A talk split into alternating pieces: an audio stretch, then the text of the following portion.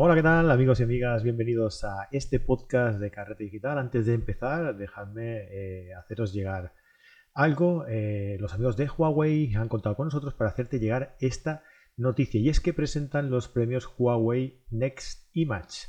La gala de premios Huawei Next Image eh, son el mayor concurso de fotografía móvil del mundo. Más de 2 millones de personas de todo el mundo han participado y este año vuelvo a animarte a que te animes a hacerlo tú también. Las inscripciones están abiertas desde el día 15 de septiembre y tenéis hasta el 30 de noviembre para completar vuestra participación en las múltiples categorías, como por ejemplo fotografía de retrato, blanco y negro, gran angular, teleobjetivo, nocturna, super macro o incluso eh, cortos de hasta 15 minutos en vídeo donde cuentes una historia. Eh, los tres mejores clasificados recibirán un premio de 10.000 dólares, los 27 siguientes uno de 1.000 dólares y los siguientes 30 un reloj inteligente Huawei Watch 3, además de otros premios para estudiantes y en categorías locales. Tenéis toda la información en las notas pues, de este episodio, ¿vale? Así que os animo a participar y muchísima suerte. Os dejo con el podcast. Hasta luego.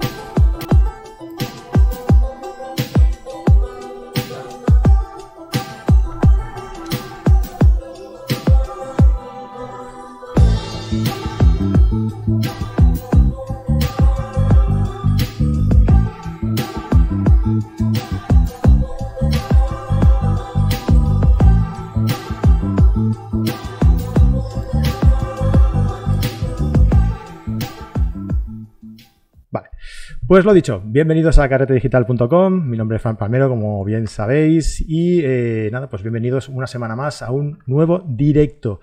Eh, ya sabéis, cada lunes en directo a las 9 y media de la noche con un fotógrafo diferente tratando una temática distinta de la fotografía. Eh, como bien sabéis, también estamos eh, compartiendo, estamos anunciando también nuestro congreso, nuestro congreso de carrete digital a finales de octubre, desde el día 25. Os voy a compartir por aquí. Ah, ahora lo, compartiré por aquí un enlace donde podéis apuntaros cuatro días, 10 eh, ponencias cada día de diferentes eh, fotógrafos tratando cada uno de ellos pues una temática ah, diferente desde la edición, fotografía, composición, macro, fotografía nocturna, así hasta 40 conferencias durante estos cuatro días, ¿vale? Totalmente gratuito durante 24 horas y luego si queréis seguir viéndolo eh, podéis acceder a través de un eh, pase eh, que podéis adquirir en esta, en esta página web, ¿vale? Muy bien, pues nada, vamos a saludar aquí a la gente que está ya por aquí conectada. ¿Qué tal? ¿Cómo estáis todos? hoy, ¿quién, ¿quién, es el primero? Ya vamos a ver. Lili Prandi, hola Lili, ¿qué tal? Eh, desde Buenos Aires, ¿cuánta gente nos escucha desde Buenos Aires? Eh? Nicanor Chan, desde Chile, hola, ¿qué tal? Nicanor. Eh, Pili Cordovila, buenas noches desde Navarra, desde A Coruña Gabriel, Elena, desde Asturias, Juan José Moya, desde Ciudad Real, Rubén Núñez, eh, desde Argentina, desde Gran Canaria, Marino MR. bueno, hoy, vamos a hablar un poco de, de, de las islas. ¿eh? Manuel Paco, eh, desde Barcelona, Flavio de Silva, desde eh, Navarra. Buenas noches, Navarro, Antonio Lorenzo, buenas noches a todos y aquí un montón de gente que ya está conectada.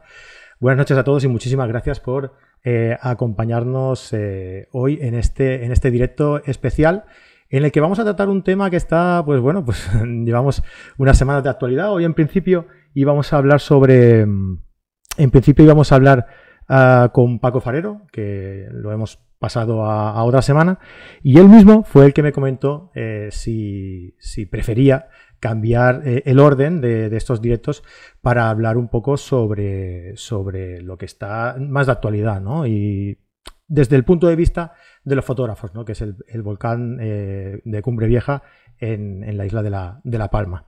Antes de nada, dejadme explicaos una cosa. Eh, preparando el programa, eh, enviamos un mail a todos los que estáis suscritos a, nuestra, base de datos, a nuestra newsletter. Y bueno, pues eh, pidiéndoos preguntas y esto para los invitados de hoy.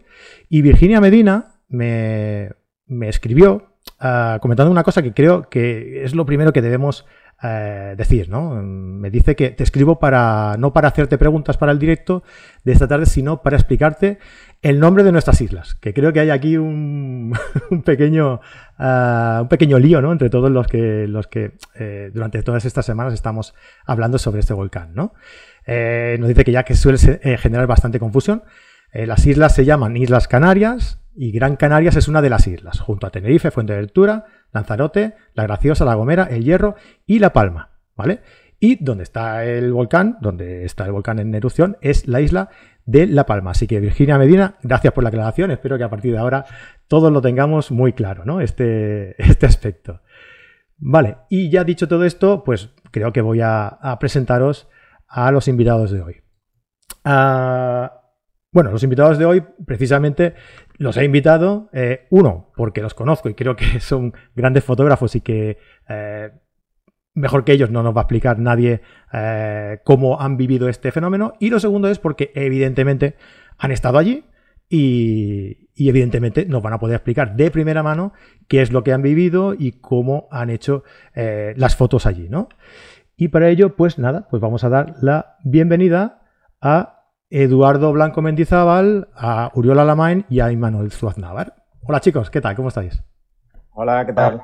Buenas noches. Muy buenas noches, bienvenidos a, los tres. Ah, bueno, como os comentaba, eh, bueno, antes de nada, pues no sé si habrá alguien por aquí que no os conozca. Si os parece, empezamos por, por Imanol, que ha estado ya unas cuantas veces aquí con nosotros, eh, fotógrafo de naturaleza, especialista, cazador de tormentas y, enamorado de, la fotografía de, de paisaje, ¿no, Imanol?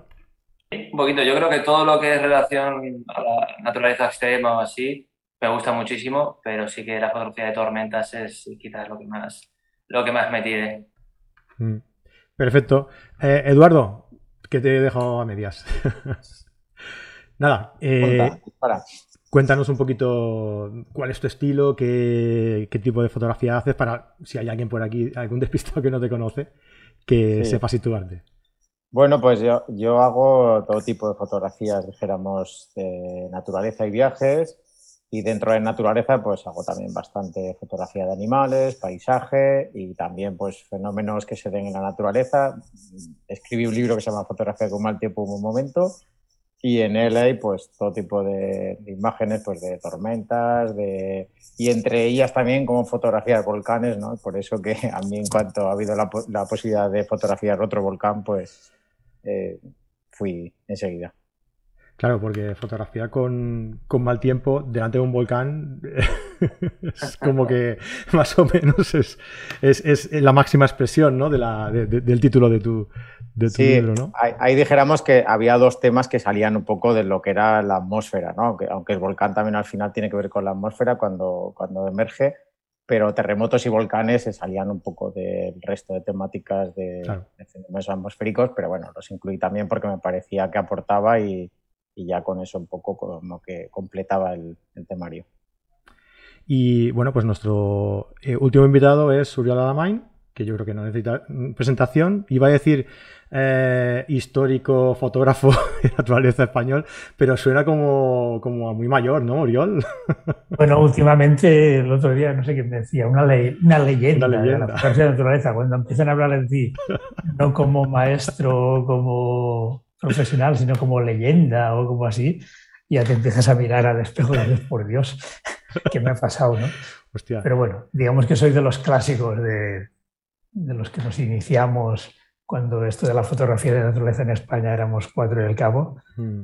Es un poco de aquella época más pionera. ¿Cómo ha cambiado todo el mundo de la fotografía, verdad? E incluso me imagino que el mundo del aficionado también, ¿no? Porque es mucho más fácil entrar hoy en día en el mundo de la fotografía que cuando tú estabas, ¿no? Por ejemplo, cuando tú empezaste. Radicalmente, radicalmente. Ayer hablábamos con un fotógrafo, debatíamos el tema de que hoy en día es muy fácil acceder, por ejemplo, a editores gráficos, incluso de países extranjeros, de revistas muy buenas, ¿no? Que antes no tenías acceso, pero que a la vez esto, claro, igual que puedo acceder yo, pueden acceder 200.000 otros fotógrafos del mundo, ¿no? Claro. Y entonces esta facilidad que en principio nos tendría que facilitar el trabajo, lo que ha hecho también ha sido complicarlo enormemente. Eso es. Sí, sí. bueno, pues nada. Eh, y además has cambiado mucho, mucho, mucho, incluso de, equipo, que sé yo, ¿eh? que tienes actualmente un equipo nuevo y vaya equipo, ¿eh? ¿Verdad? Bueno, yo acabo de cambiar, bueno, no todo el equipo, porque tampoco soy muy de cambiar de objetivos y ya no digamos de marcas. cuando veo a la gente que cambia de marca, como que cambia de camisa, alucino un poco, ¿no? Porque mi recomendación siempre es, si tu marca en este momento no es la más puntera del mundo, espérate que lo será de aquí cinco años. ¿no? Mm. Y, y, luego, y toda la vida hemos visto unas transiciones de ahora las Nikon son un poco mejor por esto, ahora las Canon, ahora no, ahora las Sony. Pues parece que ahora Canon ha hecho un empujón enorme hacia adelante y ahora, bueno, los que no, nos cambiamos, pues tenemos ópticas de hace 5, 10, 15 años, que se pues lo podemos aprovechar todo y, sin el dispendio enorme que representa cambiar de marca. Y yo diría algo más, incluso más que el dispendio, a veces la, el problema psicológico. Yo no sé si a vosotros os pasa que cuando os habéis acostumbrado a unos botones, a unos diales y esto, coges la cámara de otra persona y es como que yo, ¿por dónde empiezo? ¿no? Y todos llevamos años en la fotografía y sabemos más o menos los botones donde, dónde deben caer, pero resulta difícil cuando estás muy acostumbrado a trabajar con una marca en concreto. Sí, la verdad es que sí. Bueno, eh, pues, ¿qué os parece si empezamos un poco a hablar sobre el tema que hemos venido a, comentar? Recordar a lo que estáis aquí en el, chat que, podéis hacer las preguntas que queráis. Y, yo empezaría, eh, empezaría recordando que podéis, eh, podéis hacer una donación a la, causa. Yo he dejado al Consejo de Administración de Carrete Digital, dígase Fran Nieto, entiéndase Fran Nieto, que haga esa donación, que es el que tiene las llaves de la, caja. No sé si la ha hecho o no. Yo, lo he dejado ahí dicho, ¿eh? eh Fran, si me estás escuchando, eh, que lo sepas. vamos a ver, porque ahora tengo que compartir. Espérate, que voy a. A ver si me sale.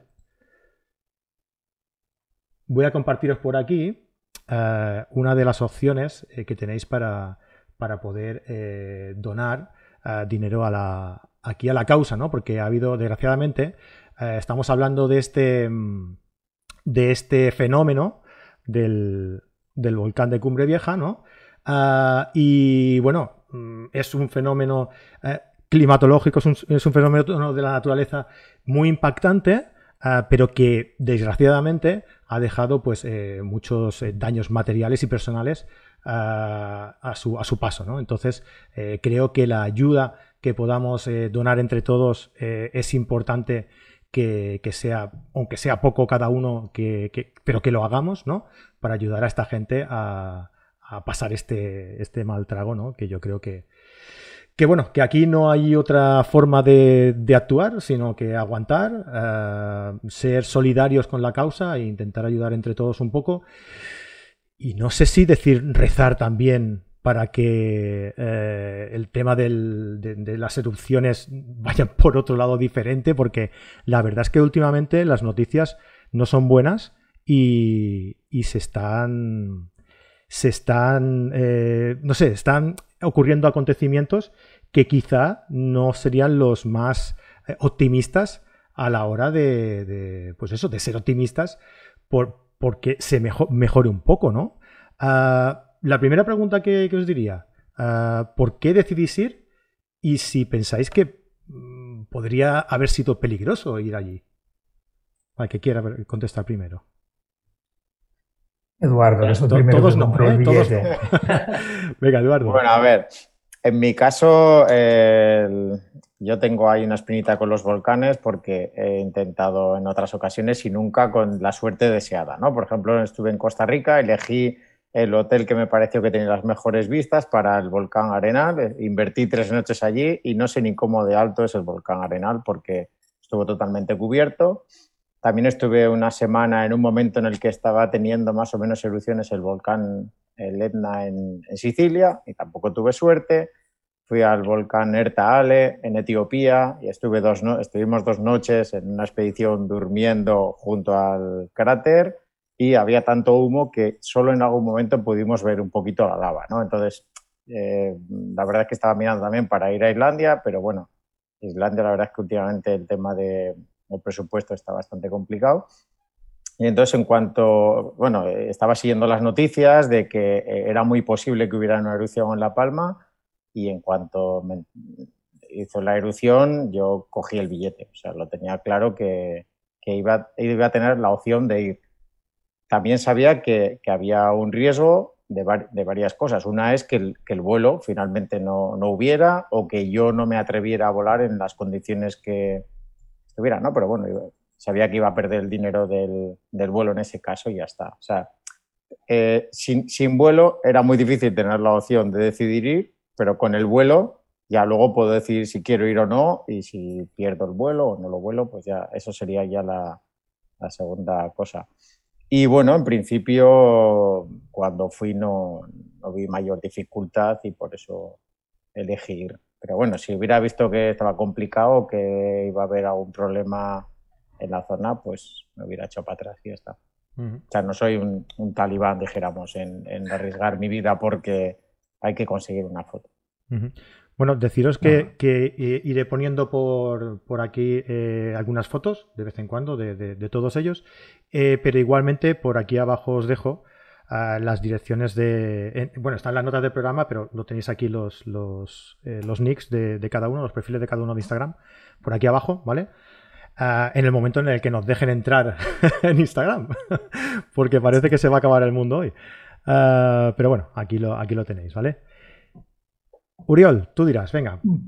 Bueno, yo la verdad es que también, bueno, he viajado por todo el mundo a lo largo del tiempo y, también el tema de los volcanes, ya precisamente lo habíamos hablado con Eduardo alguna vez, que también eran de estos temas pendientes, ¿no? Ah, pero la verdad es que en el momento que explosionó el de La Palma, sí que en el primer momento me pareció algo relativamente peligroso en el sentido de que, bueno, también los medios de comunicación a veces hablan mucho y a veces también sin mucho conocimiento y, creo que la imagen que se dio, incluso que se ha dado, ha sido un tanto sesgada en algún momento, ¿no? quizá un, pelín exagerada en cuanto al peligro que puede tener ir allí. Parece que toda la isla sea un caos y hoy mismo hablaba una persona de turismo de la isla de La Palma que decía el 80% de la isla está sin afectar, ¿no? Y la gente está, pues, acudiendo, pasando sus vacaciones ahí, ¿no? Realmente la extensión es limitada a unos barrios de, dos, de tres municipios de, de, la cara oeste de, la isla, ¿no? Ah, bueno, esto, la primera impresión fue, guau, esto parece un poco peligroso y así, atracción por poder ir, y como profesional pues, de temas de naturaleza, pues dices, bueno, es un hecho excepcional en España y hay que documentarlo. ¿no? Entre la decidir que sí, sí vamos y no vamos, porque en mi casa las cosas se deciden con dos personas, está mi compañera Eulalia, que siempre viajamos juntos, y, y, luego surgió pues, la posibilidad de ir a trabajar para, para un cliente que estaba buscando a alguien que pudiera hacer fotos de ahí y fue lo que nos acabo de decir, el hecho de poder realmente ir con un trabajo a las espaldas. Luego yo hice un par de llamadas y conseguí otro, otro trabajo, entonces ya con dos, con dos clientes detrás dices, bueno, parece como que te justifica o te autojustificas tú un poco el hecho de decir, bueno, aunque haya un cierto riesgo, aunque que sea una situación un poco difícil, vamos a probar como fotógrafo profesional que, que soy, ¿no? Mm. Y bueno, antes ya me había enterado que Eduardo ya tenía billete y bueno, también nos combinamos un poquito, ahí estuvimos, como ha comentado él, algún momento colaborando y compartiendo información y así, y otros ratos trabajando cada, cada uno a su aire, ¿no? Y bueno, el enfoque que le he dado yo esta vez ha sido quizá más periodístico de lo que es habitual en mí, porque precisamente mis dos clientes eran de, cariz periodística, digamos. ¿no? Entonces he trabajado no solo el volcán en sí mismo, sino dentro de lo posible, que era difícil. Pues el tema también de la afectación pues, a los pueblos, etcétera, etcétera. ¿no? Lo que pasa es que, había una zona restringida muy estricta y, y, ahí no podían entrar y tampoco pudimos hacer, digamos, lo que sería más eh, el tema humano cercano de la gente afectada. ¿no? Pero bueno, tampoco es mucho mi tema y lo que hice fue pues un poco el, volcán como fenómeno de la naturaleza y la afectación a, a todos los pueblos y los barrios que están en sus laderas. Mira, eh, por aquí nos está indicando por el chat en directo Carlos Dracón, eh, que está intentando hacer el, eh, la donación a través de, Bizum y que está introduciendo el código que pone en esta página web que, nos, que, que os he facilitado y que no, dice que no existe, mm, desconozco, ¿eh? no, no, sé si os ha, os ha pasado o no sé. Por aquí en, la, en, la, en esta captura que, hemos visto antes ponía que, se hiciera de esa forma. Os la voy a volver a enseñar otra vez para que, para que la veáis. ¿Veis? Eh, es esto de aquí, eh, Bizum, código 03747. Y si no, pues tenéis aquí un eh, una, una, cuenta uh, bancaria desde donde se puede eh, hacer también, ¿vale? Volver a probar, igual es un problema de que como se está acabando el mundo, Bizum también se ha visto afectado o lo que sea. Eh, pero yo creo que, que, tiene que haber sido algún número que no hayas puesto bien, por lo que sea, y eh, vuelve, a, vuelve, a, probar, eh, Carlos, si, si, puedes, ¿vale? Que seguramente sea. A mí, me, a, mí me dio, a mí me dio problema también, me lo hice mediante transferencia. Sí, lo tuviste que hacer mediante sí. transferencia. Sí, yo no, no pude con el código, no sé tampoco vale. si era un problema puntual o así, pero tuve que hacer con transferencia. Igualmente lo, lo indicaremos, ahora cuando acabemos indicaremos a, a, aquí a la, a, a Cabildo de la, Palma eh, que, que, no hay que no se puede hacer, que da un error, por si hubiera alguna algún problema y lo puedan solucionar. Sí, es bastante fácil encontrar eh, de diferentes organismos oficiales sí. cómo, cómo, hacer una, una, donación, entonces que vayan siempre a, a cuentas de, de, organismos oficiales, ¿no? Que, ¿no? que no sean particulares ni cosas así un poco extrañas, pues sean del ayuntamiento, sea del cabildo. Sí. Igualmente, desde, desde este enlace que he dejado en el, en el chat, hay, hay varias formas eh, en, este, eh, en esta entrada de, de, del blog de Neutral. Hay varias formas de hacerlo, así que si no puedes desde una, prueba, prueba desde otra que, que seguramente que podrás. Uh, Imanol, venga, ¿por qué fuiste tú para allá? Pues eh, yo, como muchos sabéis, vivo en, en, Tenerife, vivo a un paso de, de La Palma. Y bueno, yo llevaba mirando la situación pues eh, desde una semana antes, más o menos, desde el tercer día que hubo un enjambre sísmico en el, en el Parque Natural de Cumbre Vieja, porque ya me olía lo que podía pasar, porque iban varios años con varios enjambres y, y bueno, pues ya dos, tres días antes estaba bastante cantado la, la posibilidad de una erupción, pero casualidad me coincidió que tenía que trabajar esos días en Bilbao, estaba impartiendo unos cursos en, en Bilbao y justamente en mitad de uno de los cursos eh, me llegan mensajes, ha estallado ya el volcán de La Palma. Y claro, no pude ir ese mismo día y nada, pues tuve que esperar hasta yo volví el lunes a Tenerife a casa y el martes a primera hora fui rumbo a, La Palma. Yo creo que eh, ni me pensé, decías lo del riesgo, yo creo que en el momento ni me lo pensé sí que era consciente de la posibilidad de que hubiera problemas en el, con el tema del avión por culpa de las cenizas, aunque era una erupción de tipo estromboliano y no hay una emisión enorme, ¿no? digamos, de, de, de, cenizas o gases, sí que existe la posibilidad, como así ocurrió después, de que hubiera problemas con el tráfico aéreo. Y fui en ferry hasta, hasta allí, que mm, tuve la mala suerte de que pilló un oleaje tremendo y, y, pasé una hora y pico que, que para mí se queda. Pero bueno, luego llegué a la isla y, y, era un poco la incertidumbre de qué me iba a encontrar también, ¿no? Porque al final en la prensa todo se, se estaba vendiendo como muy apocalíptico y luego realmente allí eh, las zonas estaban muy acotadas y, y, realmente no había, no había ningún tipo de riesgo a menos de que hicieras el tonto y saltaras un control y te acercaras a la lava como hubo algún personaje que, que sí que hizo subiendo algún vídeo quemándose la mano y, y, demás.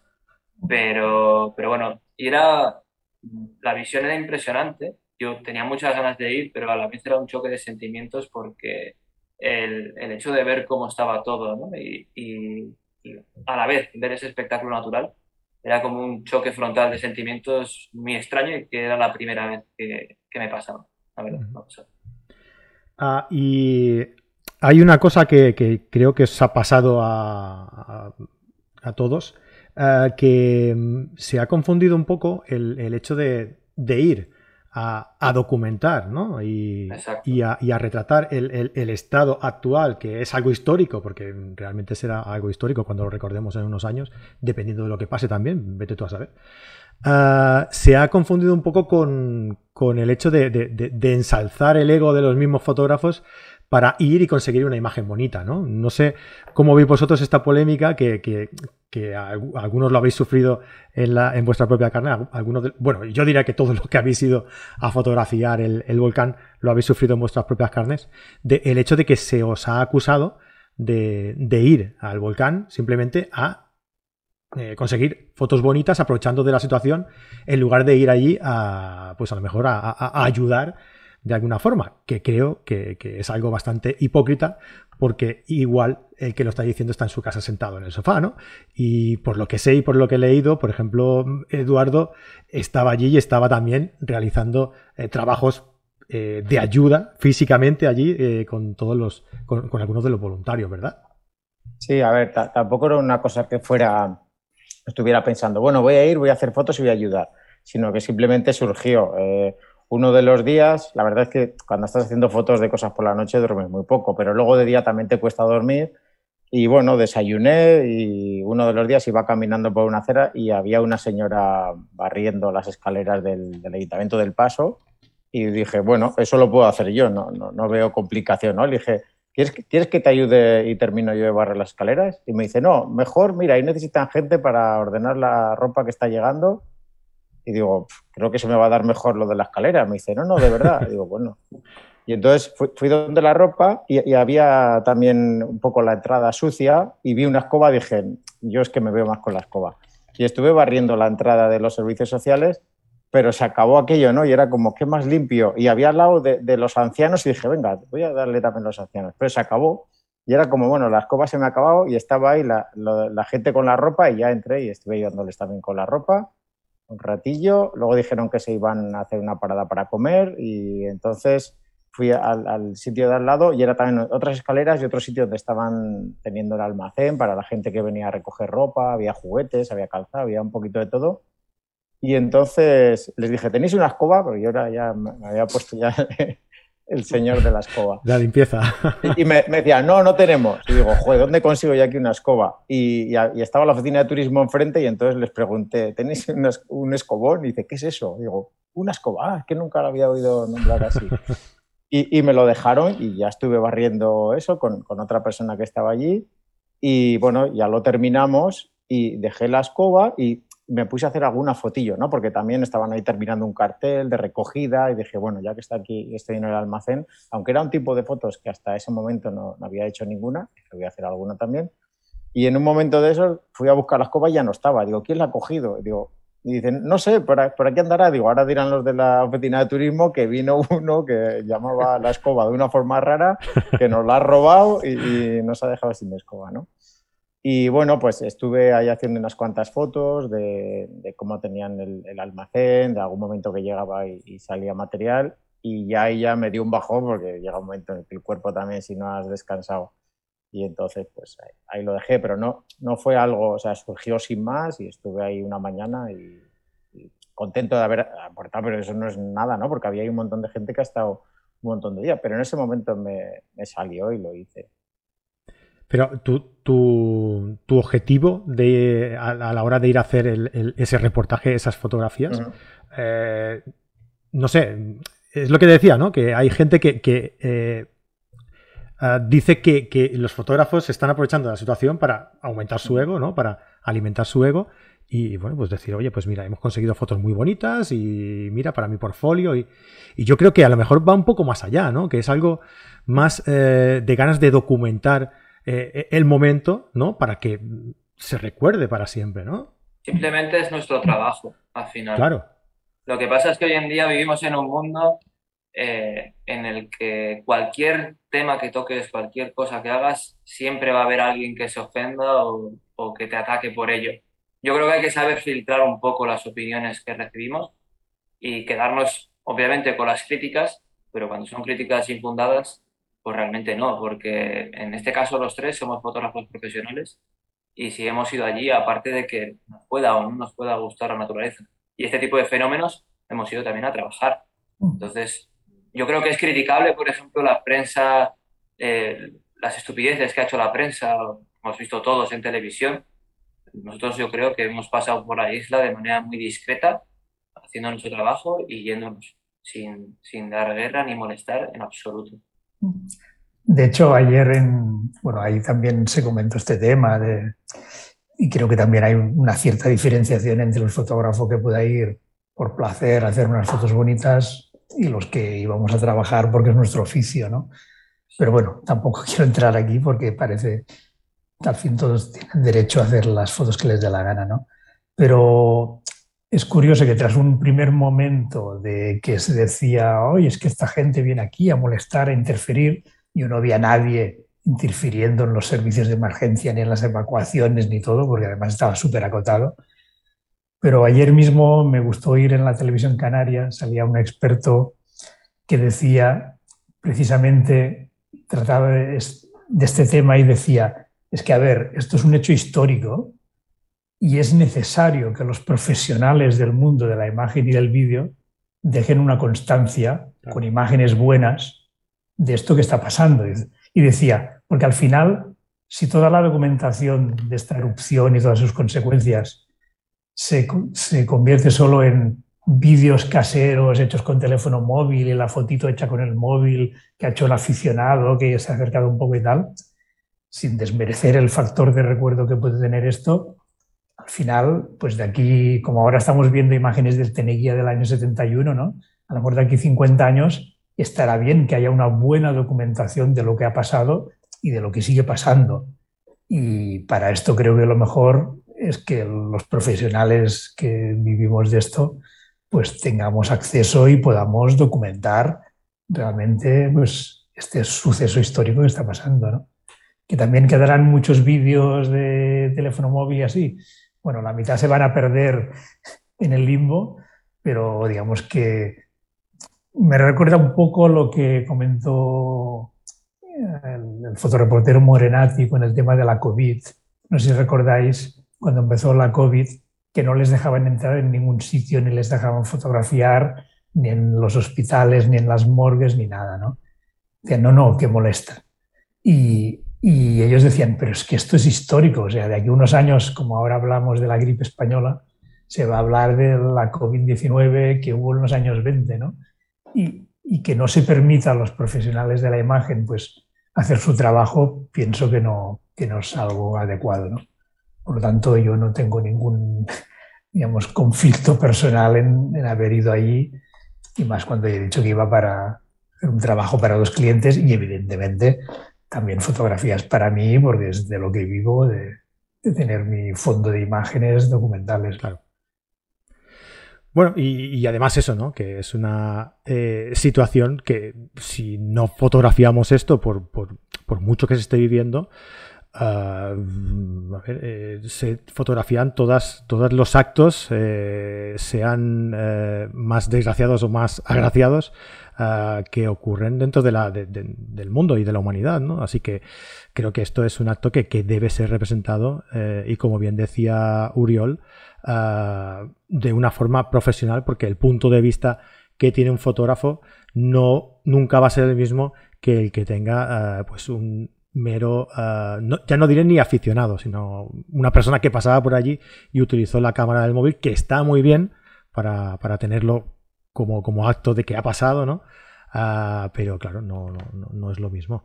Eh, ahora estábamos viendo aquí eh, algunas imágenes y si os parece, pues podemos pasar un poco a hablar eh, de, de, manera más, más técnica sobre las, las, fotografías. ¿no? Me preguntaba, había una chica que me escribía, Eva, se llamaba Eva, y decía algo así que cómo, cómo podíais hacer para, para captar esa luz de, del volcán. ¿no? Supongo que se refiere más o menos a eh, qué parámetros o, o, técnicamente cómo hacemos esas fotografías de, del, del, volcán. ¿Es, ¿Es, es, complicado? Depende. Yo creo que depende lo que queramos solo sacrificar de, del resto de la imagen. Porque al final, sobre todo de noche, el, el volcán es, es un foco de luz bestial, unas llamaradas muy fuertes y para conseguir una exposición correcta de lo que es la fuente de lava y el, el, flujo, el flujo de lava vertical que hay, eh, todo el resto de la imagen prácticamente nos queda está totalmente subexpuesta. ¿no? Uh -huh. Y es complicado buscar el equilibrio, es ir probando un poquito. Y, al final, pues ensayo de error, ante unas poquitas fotos encuentras el punto en el cual te sale la lava bien, no te sale blanco y bueno, pues consigues un resultado más o menos óptimo.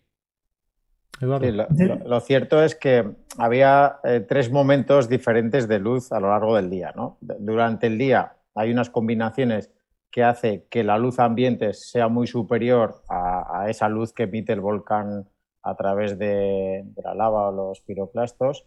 Y, entonces ahí mayormente se ve como algo gris o gris oscuro o blanquecino, ¿no? Por, el, humo o, las cenizas.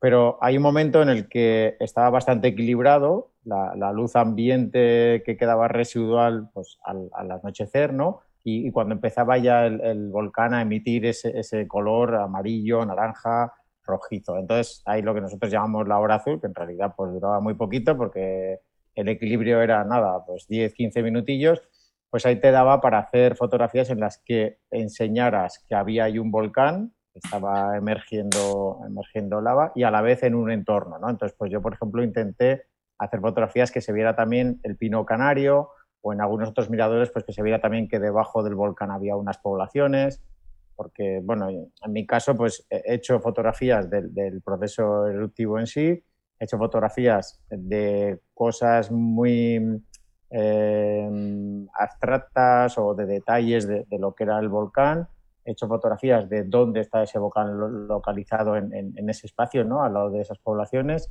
y luego también algunas eh, pues, eh, consecuencias de que ese volcán haya tenido una erupción en, esos lugares. Entonces yo me he centrado en esos tipos de fotos, pero lo que decía ahora Imanol, por ejemplo, pues cuando llegaba la noche era donde tenías que sacrificar el resto del escenario y te centrabas solamente pues, en la luz que metía el volcán. De hecho, la mejor luz es, como decías, la, la hora mágica, esta intermedia de madrugada y de atardecer, que al final estabas, digamos, todo el día esperando, no esperando porque las horas de sol malas, pues nos dedicábamos a dar vueltas, a buscar localizaciones, a buscar puntos de vista, etcétera.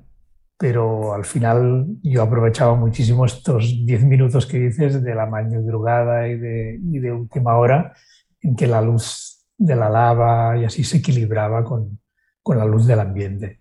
A mí la verdad es que las de la noche, noche cerrada, todo negro, me gustan con, con limitaciones, digamos. Y, era realmente es que no se ve nada, no se ve nada más que, que solo el flujo de lava y, y, las explosiones y el hecho de que no se vea el entorno a mí me, me molesta bastante. Lo que pasa, ¿qué pasa? Que acababas haciéndolas también porque es que si no tenías 10 minutos por la mañana y 10 minutos por la tarde de, hora mágica, ¿no? de hora perfecta de equilibrio entre la luz de la lava y, el otro. Y después por, por, la noche era realmente curioso, ¿no? Porque la visión, siempre nos dicen que las cámaras que han mejorado tantísimo y respecto a la película y que los sensores y que el rango dinámico y tal. Y realmente ahí es cuando ves que tú veías la surgencia de lava muy brillante y las explosiones, de, con lo que decías, con los piroclastos encendidos encima y a ti te parecía que la luz era de ambas sucesos era igual, ¿no? Y cuando veías por el visor o ya al hacer la foto veías inmediatamente que la surgencia de lava quedaba quemadísima, mucho más brillante que el otro, etcétera, ¿no? Entonces dices, bueno, estas ocasiones sirven para ver que el rango dinámico de las cámaras actuales, que nos parece que es la maravilla de las maravillas, es una mierda comparado con la visión humana. O sea, estamos lejísimos aún. Y yo cuando se pelean porque si Sony tiene medio punto más de rango dinámico, dices, para ver, si lo que nos faltan son 40 puntos de rango dinámico, no medio. En este, en este caso yo hice varias pruebas porque hice algunas de las fotos para tener tanto la Tierra con algo de información como la lava bien expuesta y en el mismo momento, en el mismo sitio, para dejar eh, la fuente de lava bien expuesta, tiraba un cienavo y para poder sacar algo de información del plano de tierra tenía que echar varios segundos de posición. Así que, como dice Uriol, para, para conseguir ese rango dinámico con una sola foto es que es, es una quimera, es imposible hoy en día. Y porque las cámaras actuales han mejorado mucho. Yo en este sentido, como decías tú, Fran, antes, estaba casi casi de estreno de, de una Canon R5 y que tiene mayor rango dinámico que las otras cámaras y estos días estoy revelando, procesando las imágenes y se ve la mejora, ¿no? pero se ve la mejora y a la vez se ve las grandes limitaciones. Es que, realmente yo utilicé una, una función que, que, está en Canon y que creo que Nikon también tiene algo similar, que es la, hay una función en el menú que es prioridad altas luces, que te rebaja un poco los puntos más de luz. Y realmente cuando utilizaba el disparo normal, pues te encontrabas esto, la, el punto de lava surgiendo quemado, que te parpadean las altas luces en el visor, y en cambio poniendo la función de prioridad altas luces en el menú, inmediatamente veías que solo la zona aquella bajaba un poco de exposición selectivamente y dejaba de parpadear o parpadeaba muy poquito la visión de altas luces. Y la verdad es que tiré bastante de, de esta funcionalidad de, la cámara, ¿no? Mm. Pero realmente, ya digo, de noche es una, una, una realidad muy compleja.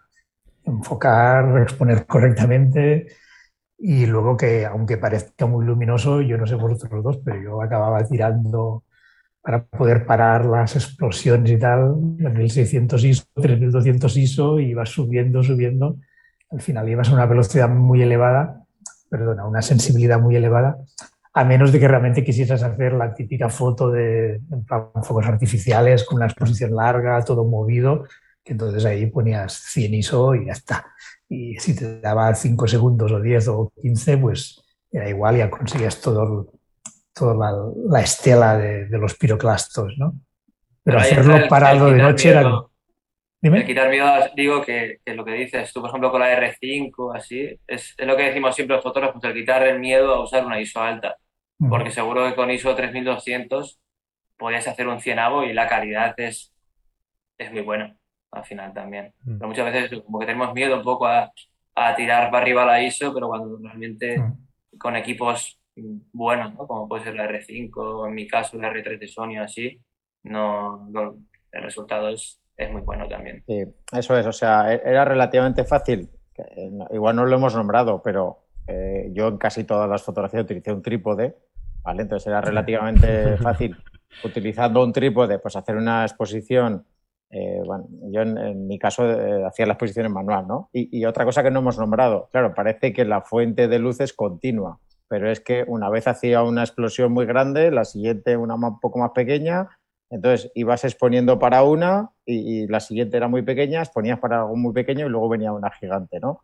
Entonces, que, la misma exposición muchas veces no, te servía y tenías que ir variando, como si haces fotos de, rayos, vaya, que todos los rayos no son iguales, pues en este caso igual se parecían un poco, pero muchas veces eh, te cambiaba esto, ¿no?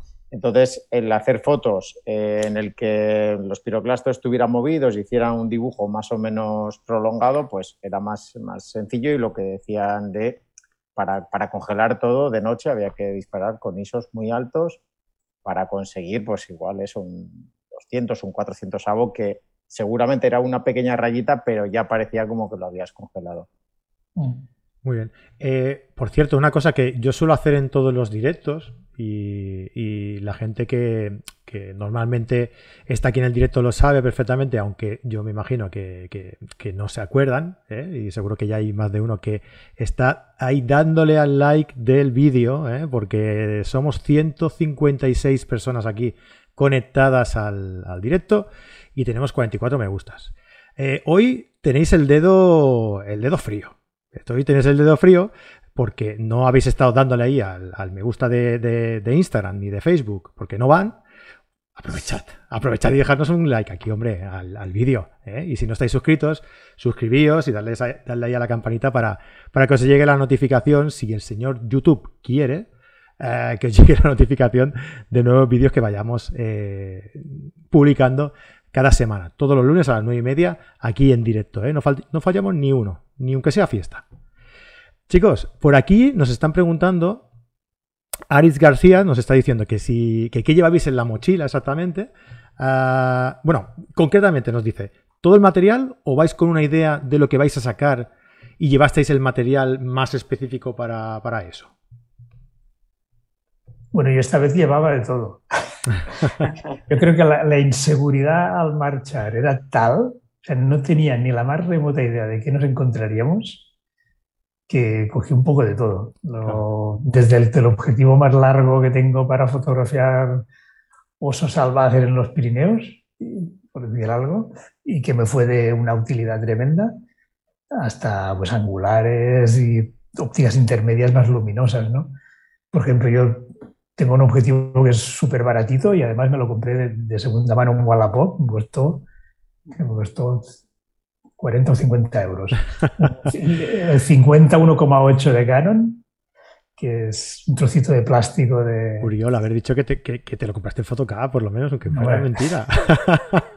todo, todo lo otro, la, que la verdad es que todo, todo, lo otro está comprado en Photocap, pero este es el único que tengo de segunda mano. Y es que lo vi un día en Wallapop y no me pude resistir. Y 50 STM, la última versión. Y hice algunas fotos de estas a última hora, con la luz sole del volcán, de gente mirando el volcán.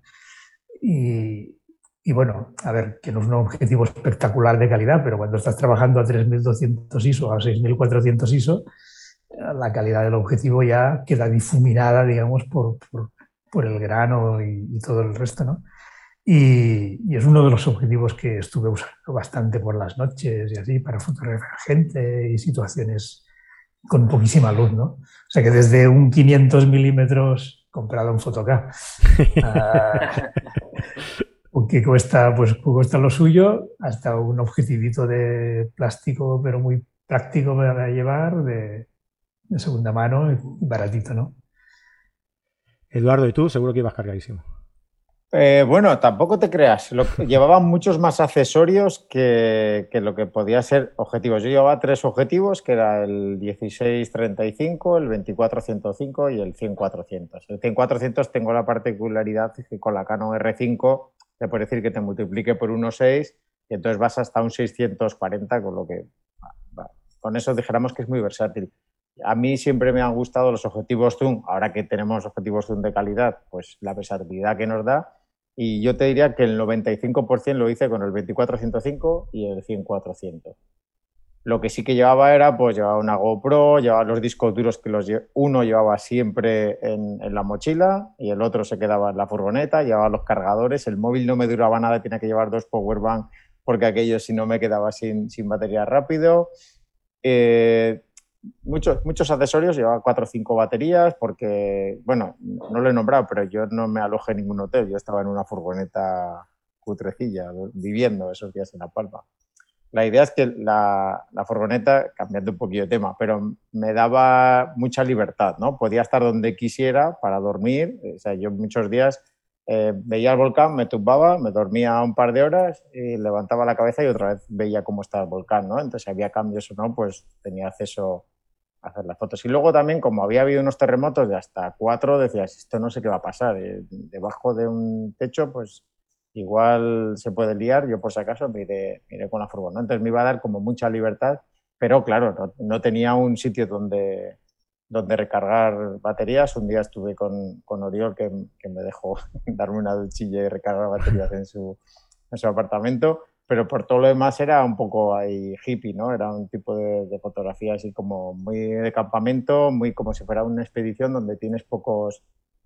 pocos accesorios, pero llevaba casi siempre todo en la mochila. Y eso, con tres objetivos, con, con dos prácticamente hice casi todas las fotos. ¿Y tú, Imanol?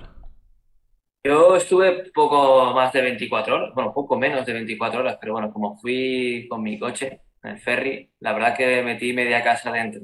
Llevé dos cuerpos, cinco, cinco lentes, los trípodes, el portátil, powerbanks, llevé, llevé todo. Y yo creo que usé casi todo, ya te digo, en menos de 24 horas tuve tiempo de, de usar todo, pero bueno, al final eh, lo único que he hecho en falta es un, un tele más, más potente, porque tengo un 70-200 y bueno, ponía la Sony en modo APS-C para que fuera un 300, pero al final era como hacer un recorte. Y, y ahí sí que noté que me quedaba un poquito, un poquito corto. Eché en falta un 400 o incluso un 600 porque normalmente suelo trabajar más con grandes angulares, tengo 70-200 porque hay que tenerlo, pero, pero como no suelo hacer fotografía de fauna o, así, pues no tengo una focal, un 400. Y nada, pues te digo, yo pensaba que iba, a usar un poquito más el angular, pero al final, como había que estar muy lejos del volcán, pues la mayoría de las fotos a 200 milímetros y con recorte. Estamos viendo ahora las, fotos de, de Uriol y, como comentabas, eh, realmente has utilizado mm, todos los objetivos, porque eh, no solo tenemos fotografías de, lo que es el, fenómeno del, volcán, sino que tenemos eh, fotografías de todo lo que ha pasado en el entorno, ¿no? O sea, de gente cansada, tirada por el suelo descansando, el entorno natural, como estamos viendo ahora, de unos caballos pastando tranquilamente y el volcán de fondo eh, con toda su, su violencia. Eh, entonces, la, ceniza, ¿no? Eh, que es, supongo que la ceniza es como, como parte del, del de, todo el entorno ya, ¿no? Es, parte de, de, toda la isla, ¿no? Y, la gente limpiando como...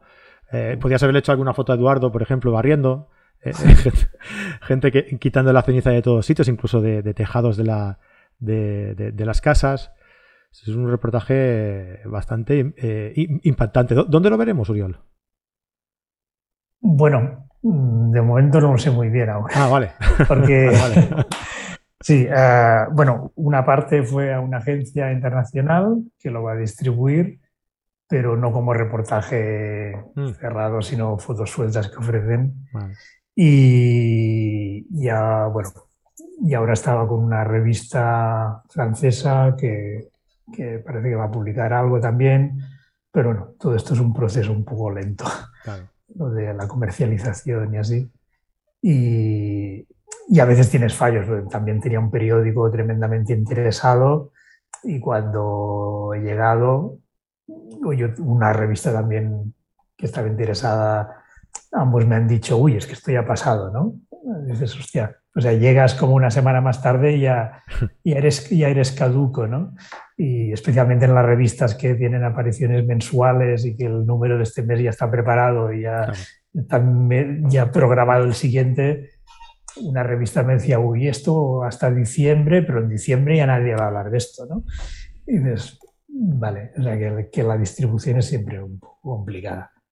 Pero bueno, ahí estamos, por lo menos el, cliente principal, que era la agencia, esta sí que lo está distribuyendo y he visto alguna cosilla por ahí por el extranjero, pero más como imágenes sueltas. ¿no?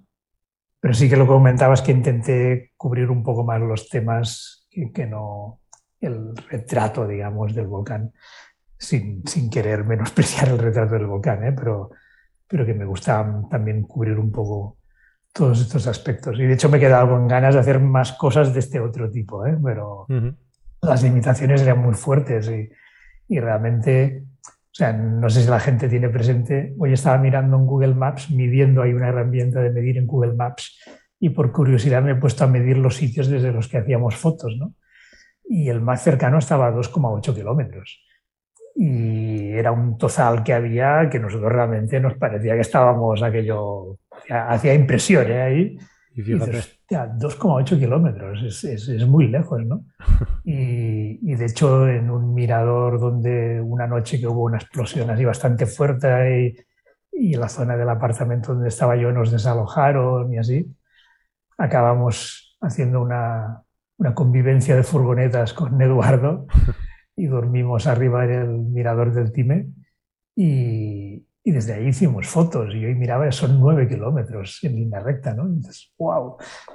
Pero bueno, nueve kilómetros de noche con un volcán que está echando lava y fuego por todas partes, le pones esto un 100-400 o un 500 milímetros y, la verdad es que las imágenes se quedan bien. Y si no, lo que comentaba Eduardo también, que podías coger el volcán en, a lo lejos, ¿no? dominando todo el valle, las lavas bajando de noche y todos los pueblos de debajo, los llanos de Aridane, El Paso, Tazacorte, pues iluminados con sus lucecitas de las calles, ¿no? que era también una foto que, hacía su efecto. Eh, chicos, yo no sé si es que ya ha arrancado Instagram o qué, pero ahora mismo somos 323 usuarios por aquí, así que hola a todos los que habéis venido por aquí. Y, nada, seguimos. hablando de esto que decíais, ¿no? De, que estabais relativamente eh, alejados de, lo que es el volcán en sí. Eh, Juan Rico nos, preguntaba en el, a través del mail que si tuvisteis la osadía de saltaros los controles para acercaros más de la cuenta o por el contrario os mantuvisteis a una distancia prudencial. Rubén Núñez nos preguntaba por aquí también si arriesgasteis el equipo por calor o cenizas en el aire. Me, me imagino que entre que vosotros sois gente prudente, que yo os conozco y sé que sois gente prudente, eh, y, no, y ya por, por, vosotros mismos no, no os haríais tampoco a acercaros demasiado, ¿no? Y que todo me imagino que debe estar bastante bien delimitado para que nadie haga ninguna locura. No, no corristeis ningún peligro, ni vuestro equipo, ni vosotros, ni, ni intentasteis tampoco acercaros demasiado, ¿verdad? Bueno, el, equipo sí. El equipo sí. ¿Ah, el, equipo es un problema, el equipo y los ojos. ¿Pero por la ceniza, quizá? O... La ceniza, sí.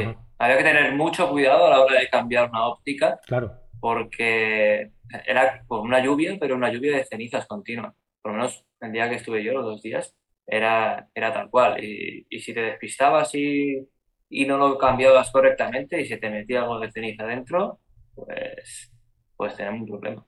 Claro.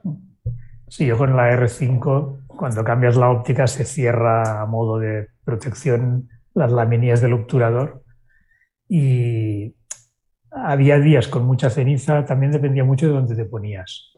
Por ejemplo, un día nos pusimos realmente Eulalia y yo a... Depende del aire. Donde, pues donde venía el viento y era terrible. O sea, acabamos con toda la cabeza, hacías así, todo era ceniza, pero que no es ceniza de un incendio forestal, que es ceniza orgánica, estos son piedras son minerales, trocitos de hierro, de metal, y se te ponen, y bueno, y realmente en los ojos alguna vez se ponía alguna motita. Y yo una vez abrí la R5 y en estas laminillas que por fortuna se ponen para cerrar el obturador y proteger el sensor, pues tenía, lo miré un momento y digo, mierda, tenía tres, tres motas de ceniza que sabes esto, que son piedras puntiagudas de metal encima de las láminas. Eso pasa al sensor. Y pensé, ostras. Y entonces las, bueno, con una pera de aire las soplé con muy, mucho, mucho cuidado y se salieron. Y fue el único momento que, la verdad es que ahí me apuré un poco porque además la cámara es nueva, cuesta lo que cuesta y dices, ostras, es que esto si ahora abro las laminillas y y me entra en el sensor o las laminillas rayan encima del sensor, me lo cargo, pero directamente, ¿no? Y realmente, por más que procuraras ponerte de espaldas para cambiar de ópticas o así, había momentos en que la lluvia de cenizas era intensa y realmente era delicado. llegabas con la cámara cubierta de, motitas de hierro encima, ¿no?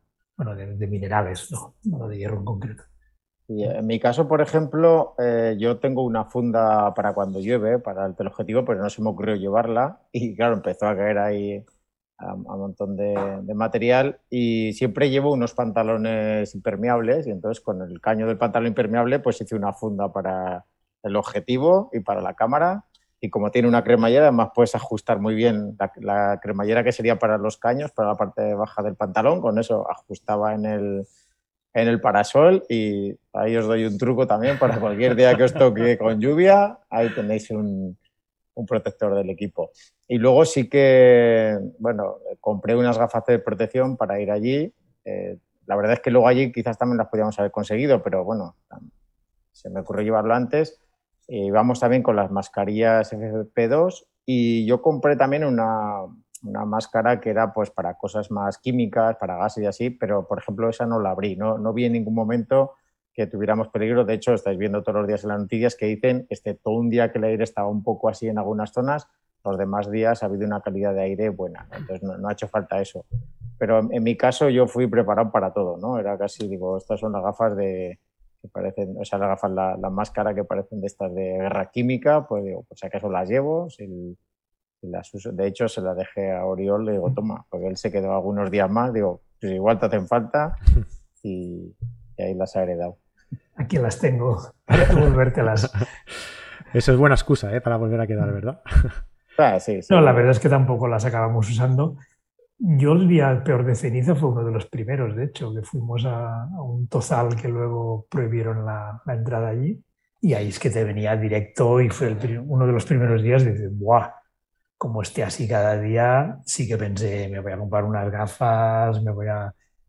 Bueno, yo ya llevo gafas de por sí y algo siempre protegen, pero realmente te notabas que te entraban en las pestañas y así, ¿no?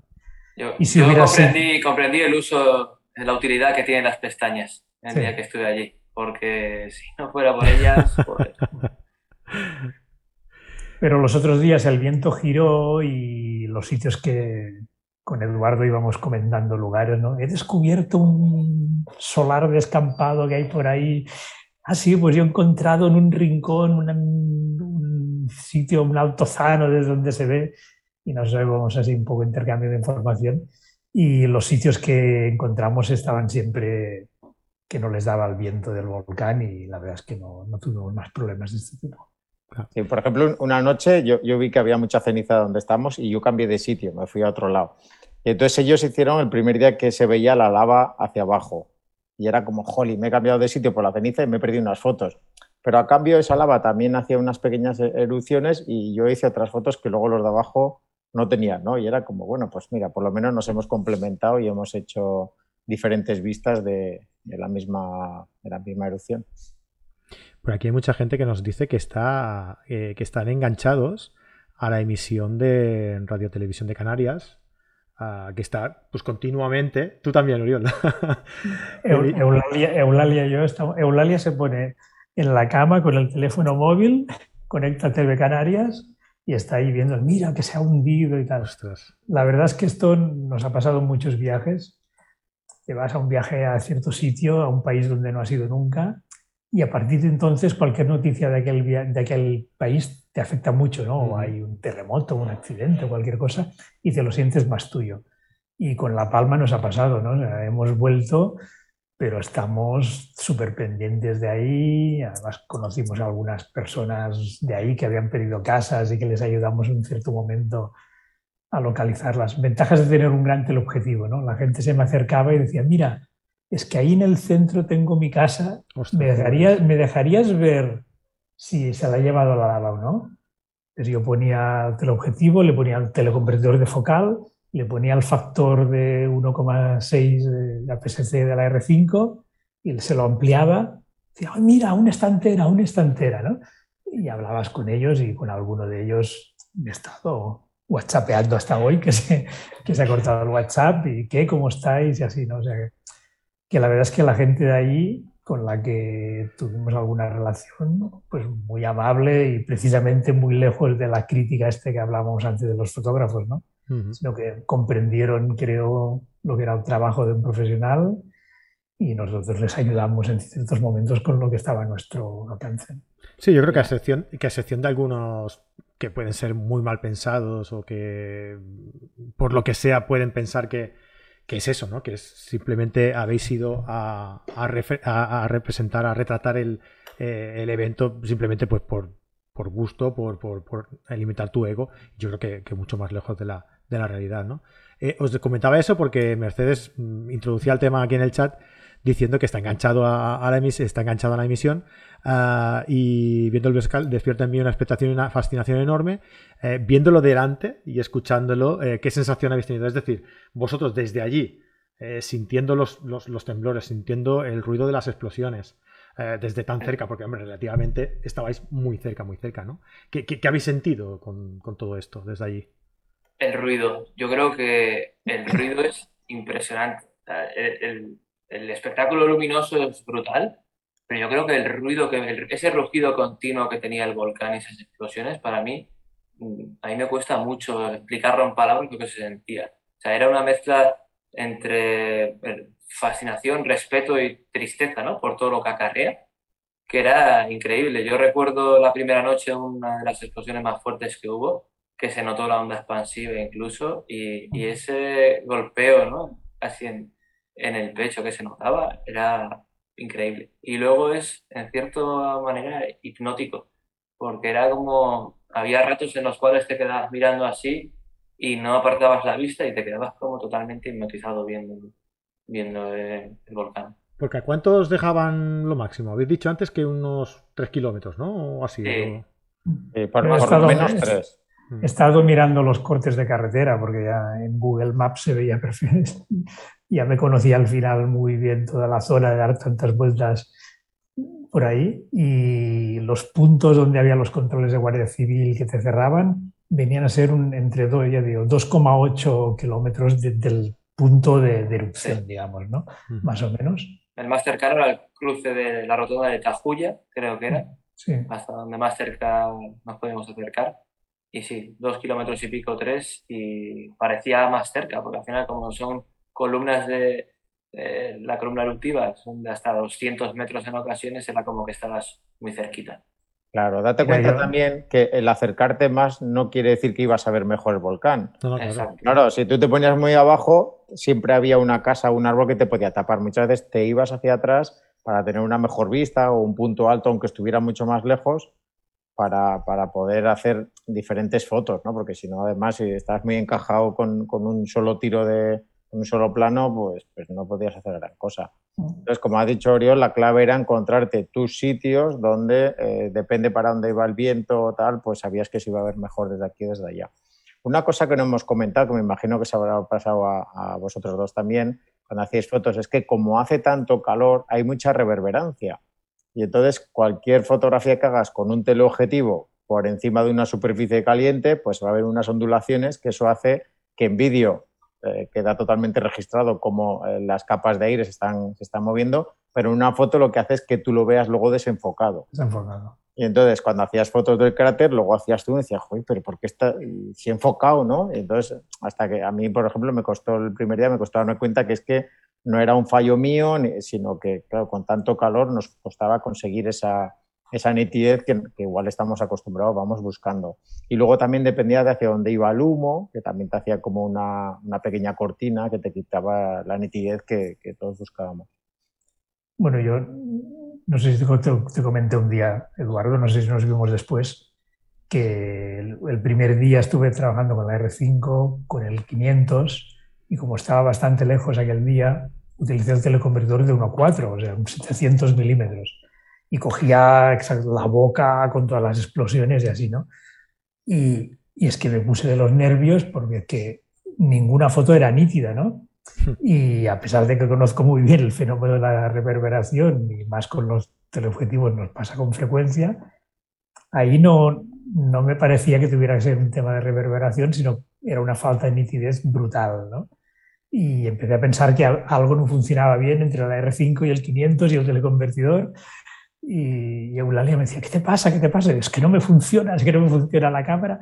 Y, luego vi que realmente era esto, no era un problema de, quizá era demasiado aumento los 700 milímetros para la cantidad de, de aire que había. ¿no? Quería comentar una cosa también que, que, mucha gente me ha preguntado y que es totalmente falsa. La gente decía, ¿os debíais asar con el calor del volcán? Uh, por las tardes yo iba con un forrito polar y una chaqueta, ¿eh? o sea, no, que no se piense la gente que aquello emite un calor que te llega a tres kilómetros, o sea, que bajaba el sol, hacía fresquito y por la noche hacía un poco de frío, o sea que, que es un error que he visto mucha gente que decía que nos debíamos asar por el calor, como si aquello fuera un radiador. Hombre, supongo que más cercano sí, ¿no? Pero realmente desde dos kilómetros o tres uh, por la noche hacía fresquito y coincidir con Imanol con lo del ruido, este sonido constante que, bueno, nosotros tuvimos siete días enteros, durante siete días nos acompañó siempre y estuvimos en dos apartamentos distintos porque uno no tenía unos días y otro no tenía otros, hicimos tres días en un sitio y cuatro en otro, y en el más lejano, toda la noche retumbaban los cristales con las vibraciones del sonido. Estás en la cama y oías bum, los cristales de las ventanas. Y aquel apartamento creo que estábamos como a 5 o 6 kilómetros de distancia. Luego nos cambiamos a otro que estaba al lado mismo en Tajuya y, ahí era muchísimo más cercano. La verdad es que en aquel tuvimos que marchar por piernas un día, una tarde, porque decidieron evacuar todo por una explosión muy grande que hubo. ¿no? Y desde aquella, desde aquella tarde teníamos siempre todas las maletas en el coche, todo cargado en el coche y dormíamos en el apartamento, pero con todo preparado y cada día salíamos a hacer fotos con todo el equipaje encima, o sea, no dejábamos nada en el apartamento porque piensas en cualquier momento te pueden decir, ah, no, no, es que aquí ya no puedes entrar en esta zona. y te has dejado el ordenador portátil, los discos duros, objetivos. Es cada día, cada madrugada a las 6 de la mañana cargábamos el coche con todo, nos íbamos y hasta la noche no volvíamos y, y utilizamos la cama y la cocina y poca cosa más. ¿no?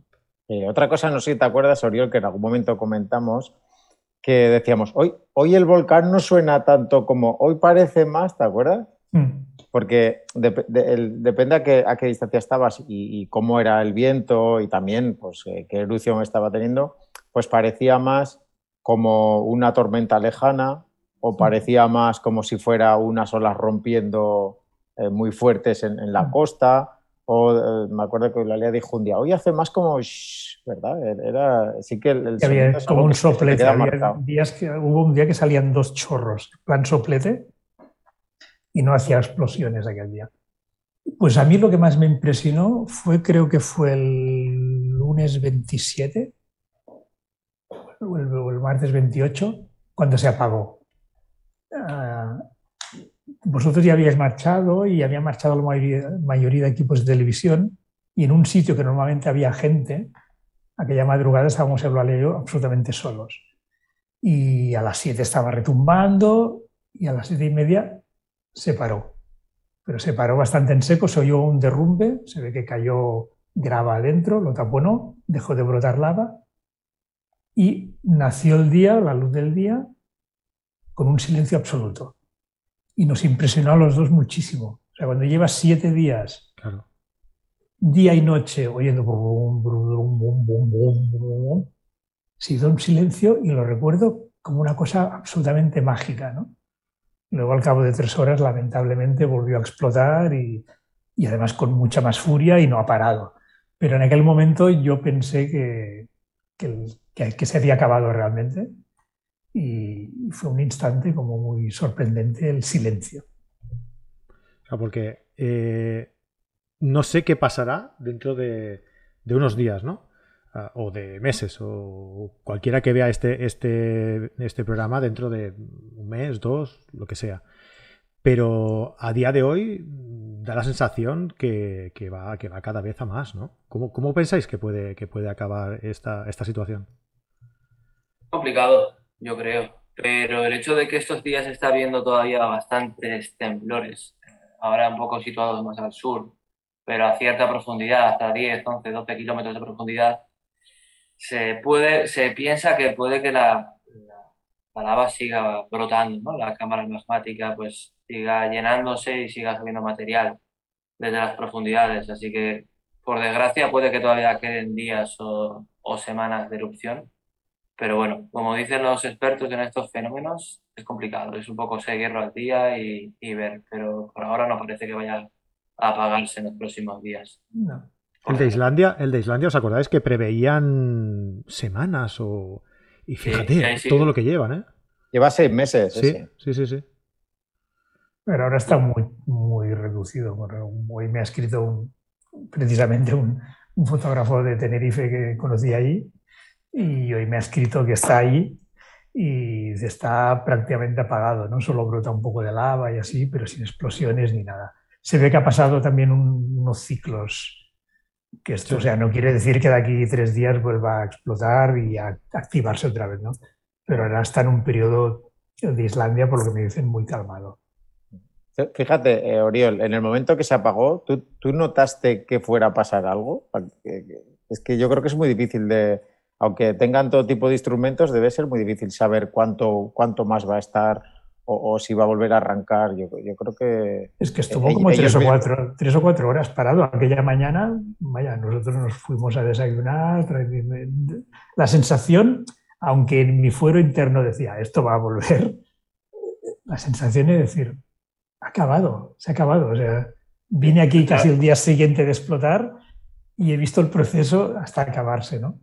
Pero realmente ellos, ellos avisaban que no... Claro, la, sensación era que sí, yo también lo seguía por la webcam y no pensaba que, ostras, pues parece que, esto acaba, pero ellos al final, viendo los datos, ¿no? los datos de deformación, los temblores y demás, ya sabían que, que iba a continuar. Pero sí que esa sensación era, era curiosa. Yo desde la distancia, pero también la viví. Ah, por aquí nos comentan eh, que si Mercedes López nos, pregunta si no os habéis eh, podido desplazar con los vulcanólogos o, habéis podido hablar con ellos o, tenéis alguna información eh, por aquí, por la zona próxima a las, a las coladas, cuando habéis estado allí. Bueno, a ver, yo, yo en mi caso sí que fui con, con material, dijéramos, para identificarte, porque yo, estoy acreditado como fotógrafo de prensa, lleva el, el, carnet de prensa, lleva un chaleco, lleva un brazalete y tal, y quizás podía haber intentado el decir, bueno, cuando entre alguien, pues a ver si puedo entrar yo con ellos para documentar, pero no, no iba a ser, no sé, no iba a ser algo sincero de, mi trabajo, porque yo no hago normalmente ese trabajo de ir con una persona que lo está pasando mal a fotografiar cómo va a recoger algo, ¿no? Entonces, ni, siquiera lo intenté el, a ver si me dejaban entrar en la, zona eh, no permitida o muy acotada eh, por, el, por, el, hecho de ser un, fotógrafo que, fuera acreditado. Yo, por ejemplo, no eh, eso no, se me ocurrió. ¿Alguno de vosotros? quería hacer un inciso a lo que dice Eduardo. Y se ha criticado ¿no? a la prensa, fotógrafos y prensa, de sobrepasar ese límite ético de lo que está bien y lo que está mal. Ahí, por ejemplo, Eduardo se ha mantenido súper bien sin rebasar esa línea, porque yo creo que eh, los tres habremos visto escenas. Yo me acuerdo cuando llegué a, la zona de Todo, que justo en, la iglesia, que estábamos ahí pues, eh, muchos fotógrafos, prensa y demás, y, y, vi escenas de cámaras de televisión persiguiendo algún coche con gente llorando dentro. Eh, ese es el problema, uno de los problemas que se ha visto, ¿no? que se ha sobrepasado ese límite ético y, y, el amarillismo como que ha vencido un poco en, en algunas cadenas, dando una imagen, por mi parte, vergonzosa. Pero eh, opiniones como, ¿no? vivencias como la de Eduardo, la gente tiene que escuchar pues para que vean que, que la gran mayoría de los que hemos ido allí eh, respetamos mucho esas líneas rojas que, que ni locos debemos de, de cruzar. Es curioso esto que comentas, porque la principal, bueno, casi la única persona que me ha acusado en redes sociales de haber ido ahí, de lo que me acusabas de no haber hecho estas fotos.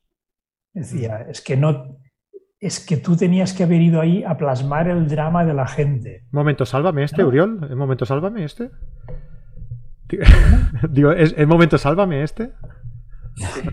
No, precisamente, vaya, es una persona que yo creo que se las daba de, o sea, te acusan de ir ahí a fotografiar un volcán y que lo que era importante de plasmar era el drama de la gente y así, ¿no?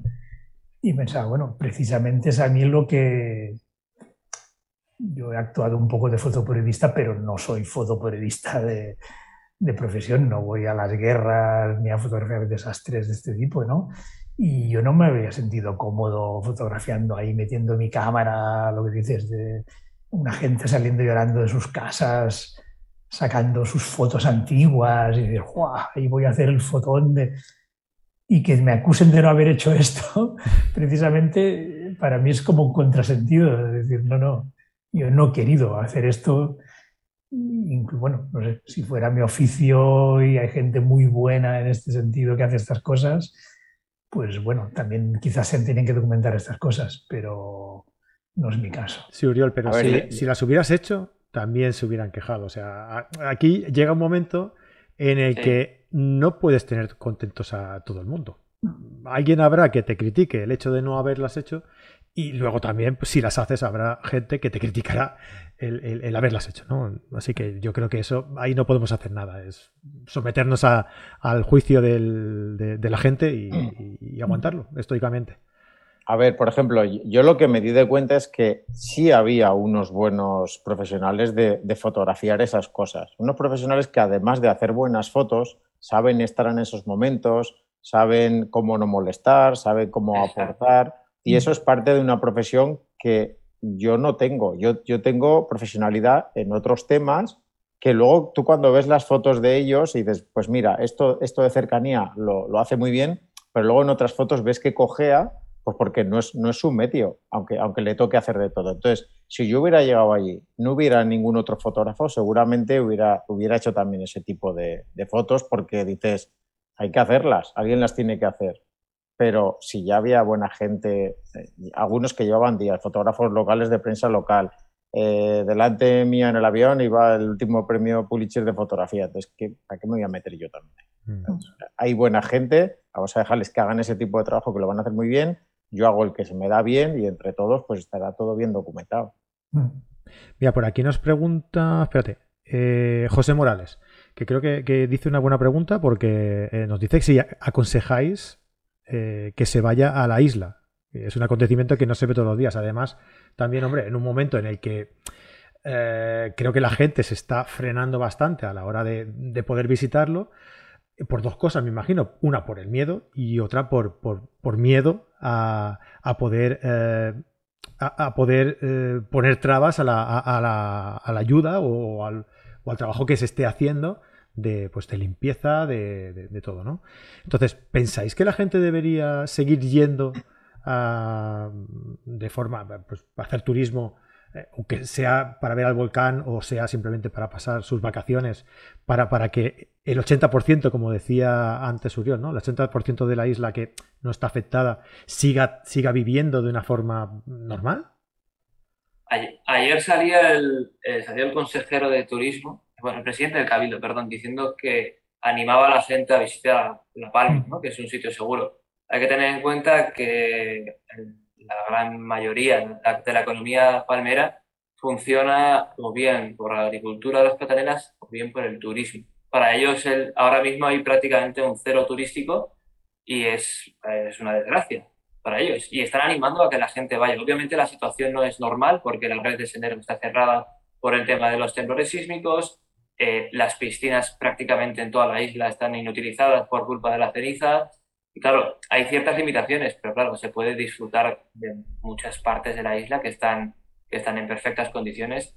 Y yo creo que, que sí, respetando un poco las normas, sin, sin incumplir las normas que hay y las limitaciones, yo creo que hay que animar a la gente a que vaya con medida, pero, pero que vayan a visitar, porque la isla de La Palma ahora tiene el atractivo, eh, entre comillas, con muchas comillas, del volcán, pero tienes muchos sitios como el norte de la isla, Bosque de los Tilos, Poris de Candelaria, y demás zonas que son impresionantes y, y que ni se están enterando de, del volcán como tal.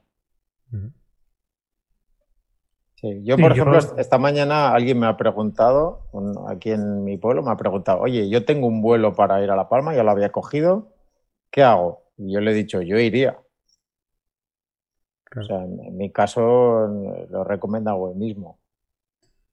Yo me lo ha preguntado alguna gente y la verdad es que no, Sí y no. O sea, tengo dudas al respecto, pero es curioso que la posición de la gente misma de La Palma, que hace dos semanas recuerdo que salían declaraciones de algunos diciendo estos que encima vienen turistas a verlo y no sé qué, que han cambiado radicalmente, a la que han marchado los equipos de televisión y los periodistas, que han quedado ahí cuatro de retén para ver qué pasa, pero las grandes cadenas, todo, que tenían ahí grandes equipos, se marcharon todas.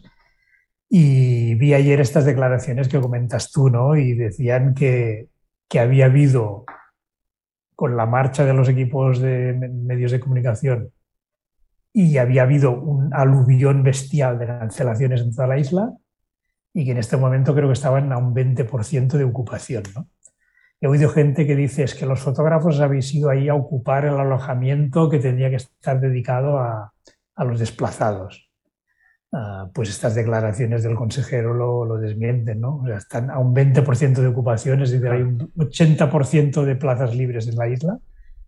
El último día nosotros teníamos un vuelo muy temprano, que al final no salió, fue cancelado, pero cogimos un hotel en el lado contrario de la isla y pregunté, ¿tenéis habitaciones? Digo, está lo, me dijo, está lo del vacío. Y esto era la semana pasada. O sea que, que digo, ¿qué alojamiento hay? Depende un poco más tu capacidad de, de aventura, es decir, me acerco a ver un volcán en erupción, ah, si lo hacéis con todas las precauciones y respetando sobre todo muchísimo, nada de colarse los controles, ni, ni ir por una pista lateral a ver si puedo entrar, ni hacer tonterías de estas, porque una de las cosas buenísimas de este volcán es que de momento no hay ni una sola víctima. ¿Vale? Ni un herido. Ni un herido ni una víctima. O sea, se han perdido casas y es una desgracia para la gente que lo ha perdido todo. pero en Sierra Bermeja en los incendios se murió gente, con el temporal Filomena se murió gente y aquí de momento no ha muerto nadie. Entonces, que se mantenga así es muy importante, ¿no? si vas ahí a hacer el tonto, voy a hacer la aventurilla y hacerme un selfie junto al volcán, para ir esto no, no vayas. Si dices, me voy a La Palma, lo que dices, a ver los tilos en la zona norte, o me voy a ver la zona del volcán de Neguía o cualquier otra cosa, y me acerco un día, me paso por los llanos y veo un poco cómo está el volcán sin molestar, pues no me parecería mal, pensando que ahora son los mismos habitantes de allí que tienen los restaurantes y los hoteles y los apartamentos vacíos.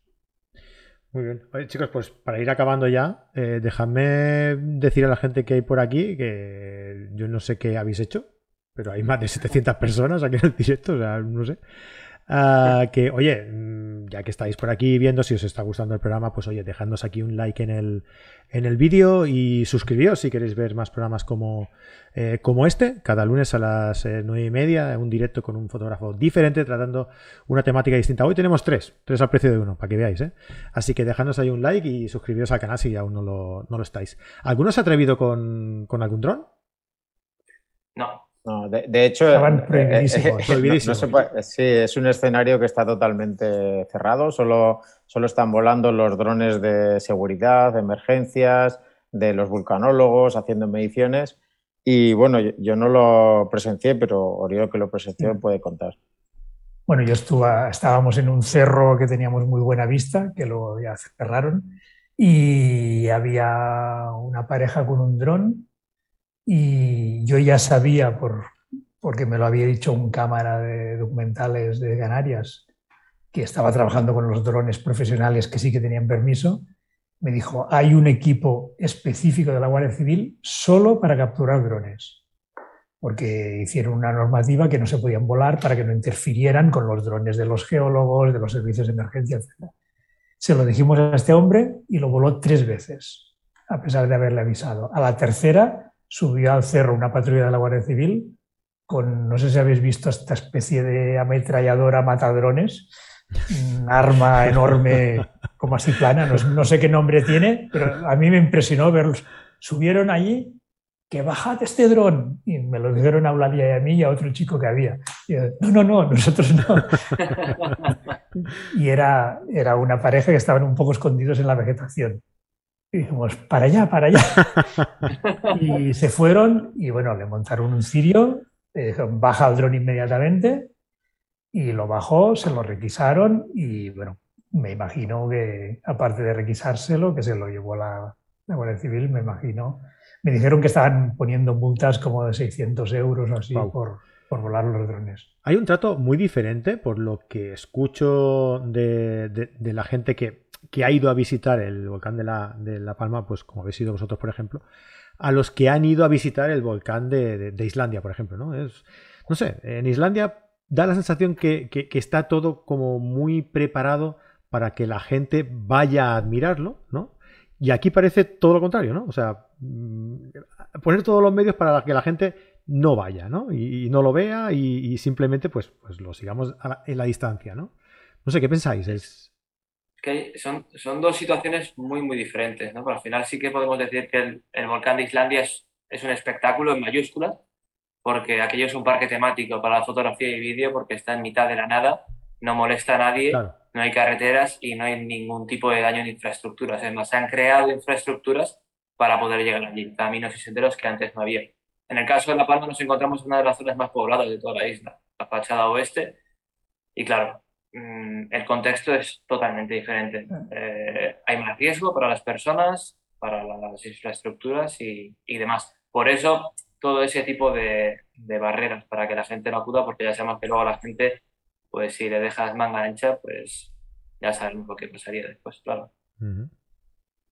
Sí, por ejemplo, el Etna ha estado en actividad también estas semanas y aunque estaba en actividad, se podía subir con el teleférico que subes hasta, o sea, de, una zona que hay una estación de esquí o un hotel que tú ves allí las fotos como la lava casi estuvo a punto de tirar abajo el hotel, ese hotel sigue en el mismo sitio, pues subes con el teleférico hasta arriba y a las faldas de donde estaba cayendo imagino que son erupciones diferentes. En Islandia prácticamente no, no, está. Claro, aquí es que, aunque, aunque no hubiera ninguna población, tampoco te iban a dejar acercarte mucho porque realmente es peligroso. Claro, si tú no evalúas hasta qué distancia te puedes acercar, pues quizás alguien tenga la tentación de ir un poquito más y un poquito más y un poquito más y a veces caían piedras mucho más lejos que, las, que, lo que estaba haciendo de forma normal, ¿no? Y de repente había una más gorda y llegaba mucho más lejos. Está bien que alguien haya delimitado para que no pase la gente, ni curiosos, ni trabajadores de ninguna cosa, excepto los, los, que están ahí haciendo esos trabajos de medicinas que también se están jugando algo, porque ahí en algún momento puede llegar a ser peligroso, pero bueno, es su trabajo y no es lo mismo que alguien que no, no sabe evaluar nada. Y luego, como comentáis, claro, al ser una zona poblada, pues el contexto ha cambiado totalmente. Si no hubiera sido ahí, pues, eh, pues, todo el mundo tan contento de que resulta que hay un, un, volcán nuevo que está, pues hubiera sido a, qué sé yo, a 500 metros de la costa, ¿no? Pues no, igual pues algún cultivo o así, o igual alguien que lo hubiera fastidiado. Más, al sur, hacia la zona del Tenerife, que hay muchísima menos gente. Y en este momento lo estarían vendiendo como atractivo turístico, seguro. Claro. Lo que pasa es que vender de atractivo turístico cuando hay gente que se está quedando sin sus casas es, es muy duro. Yo creo que igual, no sé, esta es una, una hipótesis. ¿eh? Si esto dura mucho tiempo y si las coladas de lava se van manteniendo como parece, más o menos siguiendo los mismos cursos, digamos, el, toda la lava se va yendo al mar uh, y no afecta más casas, yo creo que esto irá cambiando poco a poco. O sea, se, empezará a aceptar más pues, que la gente lo vaya a ver y tal. Pero mientras, si la situación es que, yo qué sé, que ahora cambia el río de lava porque ayer se hundió el cono y ha abierto hacia otro lado y ahora sale un río de lava pues hacia los, llanos de, los llanos de Aridán, pues entonces el drama va a ser mucho más fuerte y ir a hacer ahí un turista no, no será lo más adecuado, está claro es una situación totalmente distinta a la de Islandia. Evidentemente, sí, sí. Muy bien, oye, eh, pues venga, ya para, acabar, que sé que es tarde y, tendréis ganas de iros a dormir. Uriol ya decía que, queríais a dormir antes de empezar. yo, estoy fuera de hora, estoy fuera de hora totalmente. Pero retirarse un poquito ya. A descansar, a descansar. Ah, yo hoy voy a soñar con, con los amigos maquinistas de la Renfe. Os lo digo ya. Porque tela, tela, llevamos unos días que tela. Hablamos un poquito de vosotros, va, eh, Imanol, planes a corto plazo. Planes para corto plazo, bueno, a corto corto plazo, mañana eh, vuelvo a La Palma, a un día, un día nada más. Y bueno, eh, pues el mes que viene publico mi segundo libro, una vía avanzada de fotografía de, de paisaje. Enhorabuena. Que, bueno, muchas gracias y, que hablaremos por aquí dentro de, un par de semanitas. Así que bueno, ya, ya darás los datos y, demás. Y nada, con mucha ilusión y, dando, dando pasitos poquito a poco. Si queréis ver, si queréis ver los, eh, los perfiles en Instagram de, los tres fotógrafos que están por aquí, lo tenéis en las notas del, programa. Eh, espera, voy a dejar por aquí también no, no lo tengo. Bueno, lo tenéis en las notas del, programa y podéis visitarlo, ¿vale? Eduardo, Uriol y, y Manol. Eh, Eduardo, ¿qué tienes tú en mente para... Bueno, pues a ver, yo he terminado de subir todas las fotos a las agencias estos días, entonces estaba ahí como a tope con eso. Y ahora ya me estoy poniendo otra vez a, preparar, porque ya, ya, estaban lanzados los, los talleres que hago todos los años en, en otoño, y entonces pues eso va a venir ahora. Entonces tengo eh, dos talleres en Irati, un taller en Urba sobre Derra, luego otro taller en el Monsen y bueno, pues están prácticamente completos.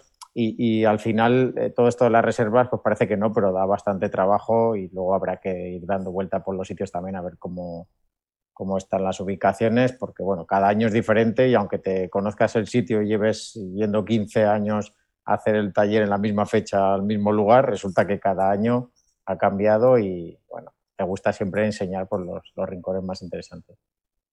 Uriol. Bueno, yo aunque interrumpido por, este suceso en La Palma, digamos, ha sido un año así muy raro, ¿no? Entre la, COVID y, ahora esto. Pero bueno, teóricamente estoy trabajando en un libro sobre los halcones peregrinos urbanos de la ciudad de Barcelona, que hace mucho tiempo que estoy en ello y, me voy interrumpiendo en el proceso, pero a ver si, si ahora ya me puedo meter en ello a tope y a ver si puede aparecer pronto. Y luego, bueno, también, como decía Eduardo, es la época de los talleres de otoño y en nuestro caso en concreto, en los viajes fotográficos que organizamos, pues ahora hemos podido reprenderlos un poquito. Fuimos a Groenlandia ya después de un año y pico de no hacer viajes y estamos preparando un poco la agenda para el año que viene a ver qué, nuevos viajes podemos ofrecer. ¿no? Y la verdad es que a nivel personal, de, trabajos personales, pues esto, acabando lo de los halcones y acabando el trabajo que he estado haciendo los dos últimos años sobre la par de la Balear, que es el ave más amenazada de España y prácticamente de Europa, y también empezar a darle un poco de salida ahora que ya parece que está el tema un poco terminado. ¿no? Muy bien. Pues nada, estáis invitados a, pasar por aquí, tal y como va a hacer, va a hacer Imanol, para explicar su nuevo libro. Eh, cuando queráis para, explicar vuestros, vuestros proyectos y, todo. Estáis, estáis, sois bienvenidos aquí, que es, como si fuera vuestra casa. Muchas gracias. Gracias. Gracias, un placer. Antes de irnos, pues dejadme recordaros, os voy a poner aquí en el. Espérate, voy a poner aquí en el, en el chat uh, el enlace. Ah, mira, os voy a poner este primero.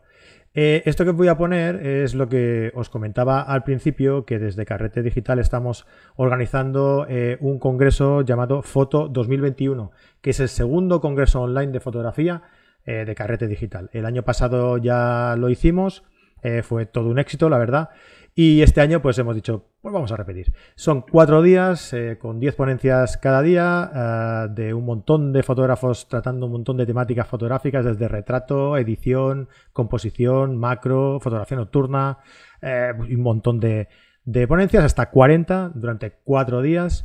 totalmente gratuitos. Os podéis apuntar aquí en este enlace que os he dejado en el chat y os dejaré también en la descripción del programa os podéis apuntar, lo podéis ver cada uno de los vídeos que iremos estrenando durante estos días, del 25 al 28 de octubre, eh, durante 24 horas y después, si queréis verlo cuando queráis, tranquilamente y las veces que queráis, eh, pues mm, adquiriendo el pase VIP, que son solo 47 eh, euros masiva antes del 25 de octubre, pues podéis, podéis hacerlo, ¿vale? Os he dejado el enlace aquí en el, en el chat para que eh, podáis eh, registraros si queréis y os espero el día 25 de octubre. Y como no, no quiero irme sin eh, recordar ah, y tener un, mandar un afectuoso saludo y un abrazo a todos los habitantes de la isla de, La Palma que lo están pasando mal por el tema que hemos tratado hoy en este programa. Eh, del volcán del Cumbre Vieja y eh, os invitamos también a, que podamos ayudar a todos ellos mediante pues una, pequeña donación de lo que podáis a través de, Bizum o desde una eh, cuenta bancaria que os dejamos por aquí, que hay varias formas de hacerlo, ¿vale? y os dejamos por aquí también en el, en el chat. Os lo dejo por aquí ahora mismo enseguida, ¿vale? Para que no se nos olvide. Venga. Ahí está. Pues nada, muchísimas gracias a todos por pasaros por aquí. Ha sido todo un placer y vaya, una sorpresa que, os paséis tanta gente por aquí. Ha habido momentos que ha sido 800 personas. Yo no sé lo que hemos hecho, pero vaya, eh, habéis batido el récord, eh, que lo sepáis. Y lo dicho, eh, muchísimas gracias por pasaros por aquí, chicos. ha sido todo un placer teneros por aquí y ha sido súper interesante tratar este tema del volcán desde un punto de vista fotográfico. Y lo dicho, os invito a pasar por aquí cuando, cuando queráis, ¿de acuerdo? Un abrazo muy, grande. Gracias. Buenas noches, gracias. Y a todos los que quedéis por aquí por el directo, pues lo dicho, eh, dejadnos ahí un like, suscribiros al, canal si os ha gustado este vídeo, porque tenemos mucho más contenido y cada semana, cada lunes a las nueve y media, pues eh, estaremos aquí en directo con un fotógrafo diferente tratando temas tan interesantes o más como, como el de hoy. Muchísimas gracias por estar ahí, un abrazo muy grande, cuidado mucho y nos vemos la semana que viene. Hasta luego.